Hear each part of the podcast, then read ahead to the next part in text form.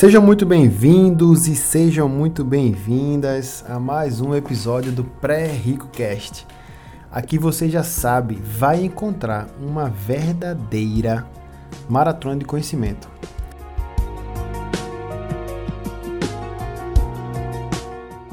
Hoje eu quero falar para vocês do melhor investimento que eu acho. Praticamente é o melhor de todos, o melhor na crise, o melhor em tempo de paz, em tempo de guerra. Enfim, para mim, segundo a minha estratégia e a minha opinião que eu vou mostrar aqui para vocês, é o melhor investimento, principalmente para nós que estamos muito mais preocupados com o nosso trabalho, com a nossa carreira profissional, com os nossos filhos, com as nossas viagens, passeios, férias e não vamos gastar energia o suficiente para ganhar dinheiro com os investimentos. Fazer desinvestimento um trabalho. Se essa também é a sua proposta de meio que terceirizar esse serviço e mesmo assim ter ganhos constantes, seguros e crescentes, fica aqui comigo que eu vou te explicar porque esse é o melhor investimento. Porque é esse investimento que eu acho que é o melhor para mim e muito consequentemente para você também. O problema é que essa modalidade de investimento eles eram oferecidos apenas pelos grandes bancos, os bancos que a gente conhece hoje, os bancos tradicionais, o Banco do Brasil, o Banco do Bradesco, a Caixa. É um investimento muito popular. Existe uma grande chance de você, inclusive, já ter uma, uma previdência privada. Depois da poupança, é um dos produtos mais oferecidos pelos gerentes de bancos. As pessoas têm esse hábito de se aconselhar com o gerente de banco e acaba é, sendo, na segunda opção, depois da poupança, a previdência privada. E de alguma forma, os gerentes eles estão querendo te ajudar, porque hoje é, na minha opinião, um dos melhores investimentos. Mas existem ainda nesses grandes bancos taxas que são onerosas, taxas de carregamento que não se cobra mais, como a concorrência aumentou, outras seguradoras, corretoras independentes. Corretoras são aquelas empresas que têm produtos de vários bancos. Isso quer dizer que a concorrência aumentou. Com isso, o produto melhorou. Isso é normal no, na, na economia, né? É oferta e demanda. Muitas seguradoras fazendo esse oferecendo essa modalidade de investimentos, os bancões de alguma forma sofreram pressões e acabaram é, perdendo muitos clientes. As pessoas que têm um pouquinho só de conhecimento, que esse eu vou passar aqui para vocês, já procuram uma outra opção, um outro lugar de fazer uma previdência, porque é ainda um hábito, né, para as pessoas quando ah, eu vou fazer uma para o meu filho ou para fazer uma, um, uma previdência complementar, visando que o INSS não vai te ajudar no final da sua carreira, na sua aposentadoria. Então é interessante fazer uma previdência, né? As pessoas têm essa cultura. Então, eu, e, e até 2015, 2016 não era um bom produto, porque era só os bancões que ofereciam. Mas agora existem várias, várias é, opções de você acessar previdências privadas com a mesma segurança, tá bom, pessoal? Só que tem outro problema aqui, né? E agora, como é que eu faço para escolher? Beleza, David, você está dizendo que é bom aí, mas e aí? Como é que eu sei se é bom mesmo? Como é que eu faço para escolher? Eu vou aqui te ensinar, tá? De uma maneira bem simples, didática, que, onde você nunca ouviu essa explicação. E é por isso que você se afasta dos investimentos. E a gente está aqui no pré-rico cash para quebrar esse paradigma. Você fica tentando ganhar dinheiro aí sem saber o que está fazendo. Aqui a gente vai te explicar de maneira bem, bem tranquila, bem detalhada, ao passo que você vai conseguir escolher uma previdência para você sozinho, de acordo com, as, com algumas métricas que eu vou é, te adotar, adotar aqui para você, né? E você não vai precisar sequer falar com ninguém, nem com o gerente, nem com ninguém. Você consegue acessar esses produtos através de corretoras independentes. Corretoras independentes. Então eu vou te ensinar aqui os principais critérios e você vai conseguir é, escolher uma para você, tá bom? Eu já gravei um episódio, acho que foi um dos primeiros episódios aqui do Precast, com outro educador financeiro. Se você tiver interesse, volta lá também. De repente, esse conteúdo com aquele outro conteúdo também, falando sobre previdência privada, vai te ajudar nessa tomada de decisão ou escolher esse produto. Antes de eu entrar aqui no conteúdo, eu queria dizer o seguinte: se você já tem uma previdência privada, ou se você conhece alguém que tem uma previdência privada, você já pode dizer para ele que você é entendedor dos critérios principais, o motivo pelo qual você escolheu essa previdência e digo mais, você pode realizar uma portabilidade. Uma portabilidade igual mudar o número de telefone. Você escolhe uma nova previdência e solicita o critério portabilidade e você migra a sua previdência privada de um lugar hoje que não é tão bom de um lugar hoje que está cobrando taxas, você pode migrar para outro que cobre menos taxa. Quanto menos taxa você pagar, melhor, né? Então já anota aí o primeiro critério, né? Uma previdência privada que pague o mínimo de taxa possível. Mas eu vou ter que pagar taxa? Vai. Por quê? Porque você vai terceirizar boa parte do serviço. Você vai deixar na mão de profissionais. Hoje as previdências elas sim, são encaradas como fundos de investimentos especiais fundos de investimentos com característica de longo prazo, com estratégias diversificadíssimas, com acesso a outros produtos, a outros fundos gigantescos que pessoas normais, normais que eu digo assim, né? Pessoas comuns, com pouco capital, sem nenhuma certificação e tal, não conseguem acessar. Só grandes fundos, só grandes investidores, pessoas com investidores com investimento qualificado, que pode acessar algum fundo ou outro. E esses fundos também têm estratégias de alocação fora do país, em dólar, em ouro, ou seja, de alguma forma você vai conseguir estar exposto a uma diversificação. E se você me acompanha aqui algum tempo, você sabe que diversificação é algo importantíssimo nos investimentos. Digo mais, é algo que deve ser encarado como um critério importantíssimo. Você tem que diversificar. Quando você acessa um fundo desse especial, né, um fundo de previdência privada, você acaba se expondo a outros, a outros mercados, a outras características, a fundos com alocação em dólar, em euro, fundos com alocação em empresas fora do Brasil, com mercados é, americano, alemão, enfim, né? São várias opções. Então eu vou deixar aqui alguns critérios para você adotar, escolher e, se for o caso, portar. E ainda falar para o seu amigo assim, aí ó, tu tá com a previdência privada para teu filho, faz as contas aqui quanto é que vai dar, é, tirando essa taxa de carregamento que tu tá pagando, tu vai conseguir aí no final 15 mil reais a mais, 20 mil reais a mais. Só com essa mudança de chave de portabilidade, isso vai te dar aí um fôlego gigantesco lá no final. Ou para você que já tem ou quer fazer uma presença para você, ou como é utilizado normalmente para as crianças, né? Ah, vou fazer para meu filho, tá? Para quando tiver 18 anos, enfim, né? Para pagar a faculdade da escola e tal. Nesse ponto que eu quero te argumentar aqui, né? Contar aqui a, a, a sacada porque é necessário alguns preparos antes mesmo de você se posicionar nessa modalidade de investimento.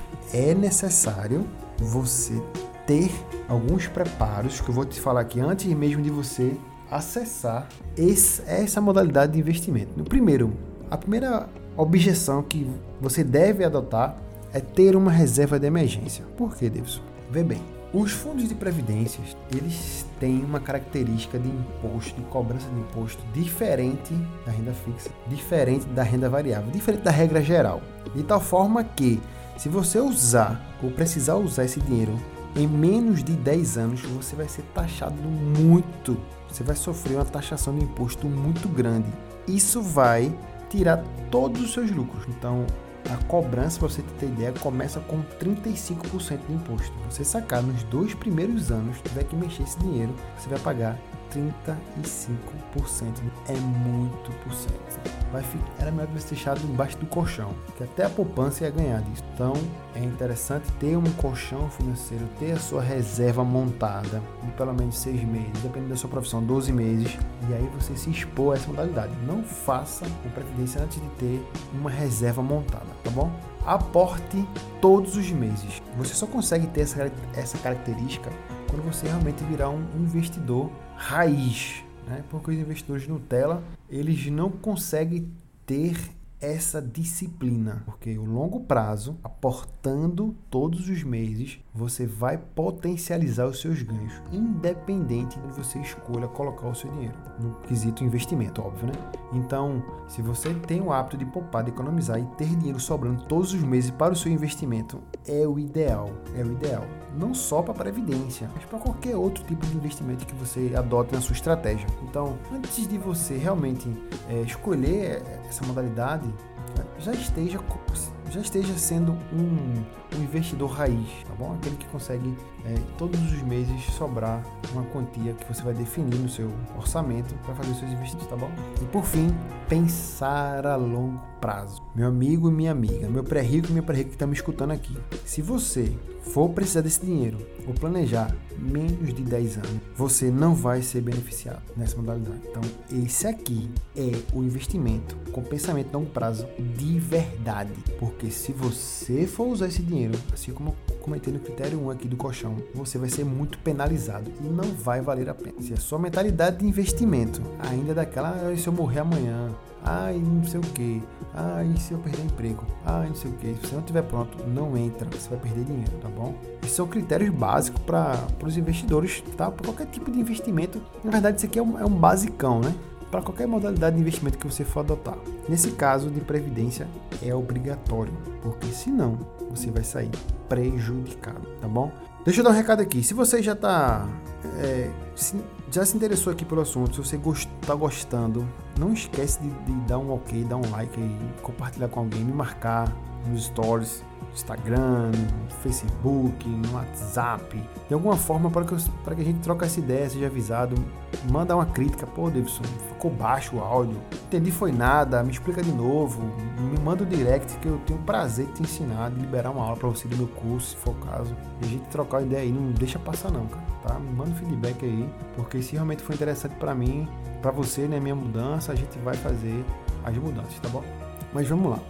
Existem duas modalidades principais que a gente deve adotar: PGBL, P de pato, PGBL e a VGBL. Existe PGBL e a VGBL. Não vou falar aqui o, o que significa cada palavra, mas que fique bem, bem é, cravado na sua cabeça aí. A PGBL vai te dar isenção fiscal. Isenção fiscal. Se você faz declaração de imposto de renda, principalmente da, modalidade completa. Se você não faz declaração de imposto de renda, não se preocupe com isso não, tá? Porque se você não faz, aí você não tem que fazer, não. Se você não faz é porque normalmente você não precisa fazer ainda. Mas se você já faz declaração de imposto de renda, para aí meia hora, pesquisa mais sobre previdência PGBL, tá?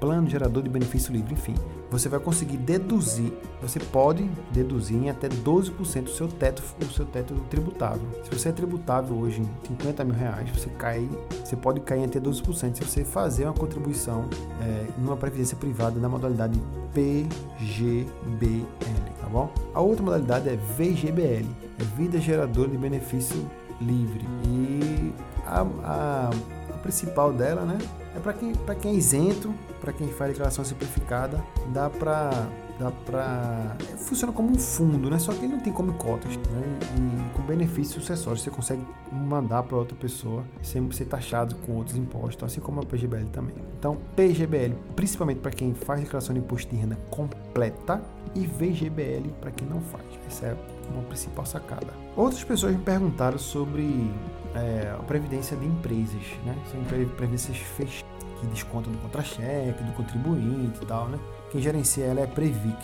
E assim, dá uma lida nas letras miúdas lá, né?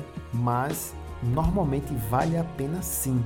Vale a pena sim. Tá? Principalmente se a empresa colocar o dinheiro junto. Se você colocar o dinheiro junto, você bota 50, a empresa bota 50. Isso é um potencializador gigantesco a longo prazo. Tá? E, e acho que eu estou falando aqui, na maioria das vezes, é, são as, as previdências abertas. Aí são bancos, corretores, seguradores, quem fiscaliza é a SUSEP.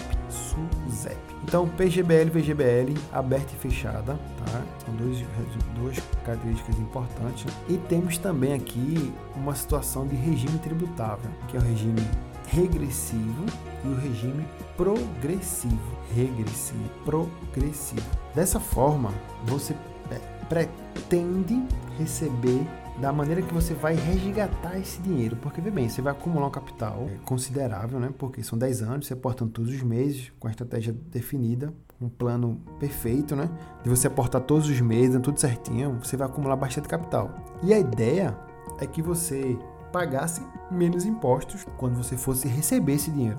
Então a ideia é que ela fosse uma, uma, uma, uma condição regressiva. Assim você vai pagar menos impostos quando você for receber essa previdência. Só que isso vai depender da sua renda. Se você é, na verdade, você quer ganhar mais quando você é mais velho, né? Quer ganhar mais, quer estar tá ganhando dinheiro. Então a ideia é que você pague menos imposto, porque você vai receber esse dinheiro, vai somar com o seu salário, vai somar com o seu salário, você vai pagar imposto por isso para pagar ao governo. Então, se você está fazendo para uma criança e para ela já está com 15, 18 anos, ela teoricamente não tem renda no começo ali da carreira e tal. Então, um regime ao contrário pode ser melhorado também. Você existe a possibilidade da, de ser um regime é, progressivo, porque ela vai receber rendimentos apenas da previdência ou da previdência mais alguma coisa e não vai ser tributável. Vai tributar o menos possível. Então, o regime regressivo e o regime progressivo. Então, o principal detalhe aqui é o seguinte: se for para criança, você está fazendo agora para seu filho e tal, e quando ele tiver 18 anos, quer dizer, ele vai, ele vai resgatar esse dinheiro. A forma de resgate você pode depois ler a respeito também, né? Não vou ficar aqui detalhando tudo, senão uma consultoria de 3 horas, podcast nossa de meia hora. Então, vê bem, dessa maneira, né, se a ideia é você ter menos dinheiro, receber menos dinheiro quando você estiver recebendo a previdência, um regime progressivo pode te beneficiar. E se você pretende estar ganhando muito dinheiro quando você for receber essa previdência, um regime regressivo, você ser taxado em menos impostos lá na frente, tá bom? Meu complexo questão de tributário, mas qualquer coisa fala comigo também, tá bom? procura bem as previdências que não pagam, não pagam é, carregamento, né, taxa de carregamento, que é horrível isso, tá? Os bancões normalmente cobram isso ainda. E tenta buscar as que têm menos taxa de administração, principalmente se você escolher uma previdência bastante conservadora, que vai investir em renda fixa. Se você escolher uma previdência que investe em renda fixa, é, você deve pagar o mínimo de taxa possível. Se for uma previdência com estratégias mais arrojadas, vai correr um pouquinho de risco, vale a pena pagar um pouquinho de administração porque vai ter profissionais trabalhando para o seu dinheiro. Teremos profissionais trabalhando para, os, para você, tá bom? Tem lá no tem uma coisa, alguma coisa também sobre tabatuária, a probabilidade de vida, enfim, né? Então, um aqui. Previdência aberta ou fechada? É da empresa ou você está escolhendo? Vale a pena? Se for fechada, olha direitinho, pode ser que vale a pena. Aberta vale a pena? Vale a pena também, seguindo aqueles três critérios lá. PGBL e VGBL. PGBL para quem faz declaração de imposto de renda completa, dá para você se beneficiar tá batendo seu imposto de renda, é o seu teto tributável, VGBL para quem não faz, o regime de resgate, né, progressivo regressivo, que vai ajudar você a, a, pagar menos impostos lá no final.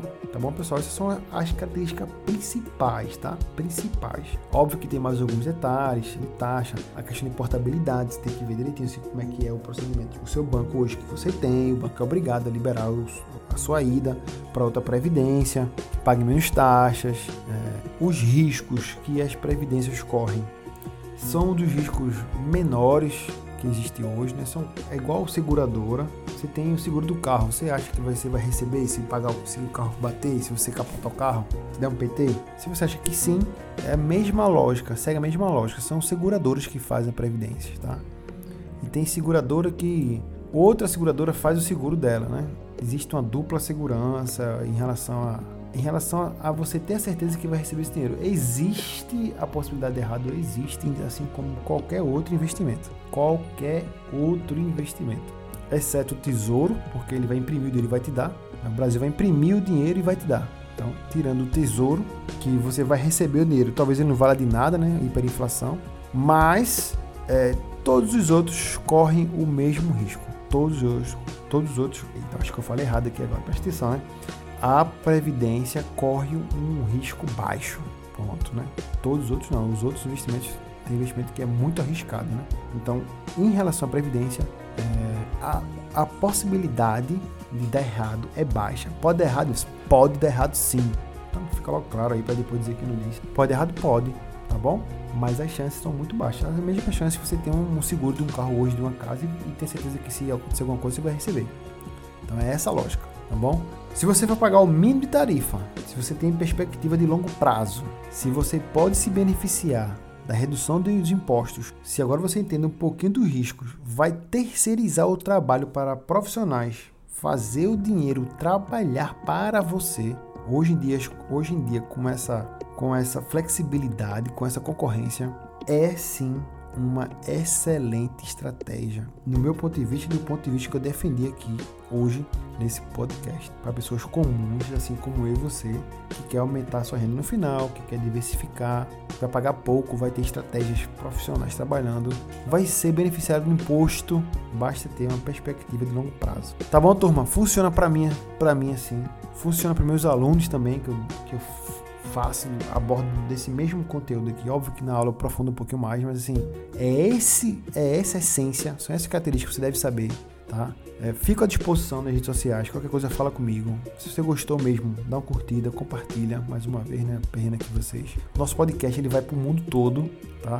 Já passamos de, já passamos de mais de mil downloads. Já estamos chegando no, no episódio número 50.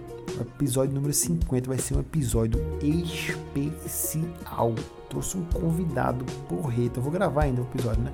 Que eu não revelei, mas foi um cara muito especial que vai conhecer com a gente. E o meu livro, no dia 20 de agosto, vai estar disponível já. Vai ser o lançamento. Vou colocar ele no mínimo, no valor mínimo, nas primeiras 48 horas, para a gente bater o máximo de vendas e conseguir aí é, virar um best-seller na Amazon, quem sabe, né? Então a gente vai ter um, um esforço de venda muito grande no dia 20 de agosto, que é o dia do meu aniversário. E nesse dia vai sair também um episódio especial aqui. Então, conta comigo. A gente se vê na próxima sexta-feira em mais um episódio do Pré-Request. Valeu, turma!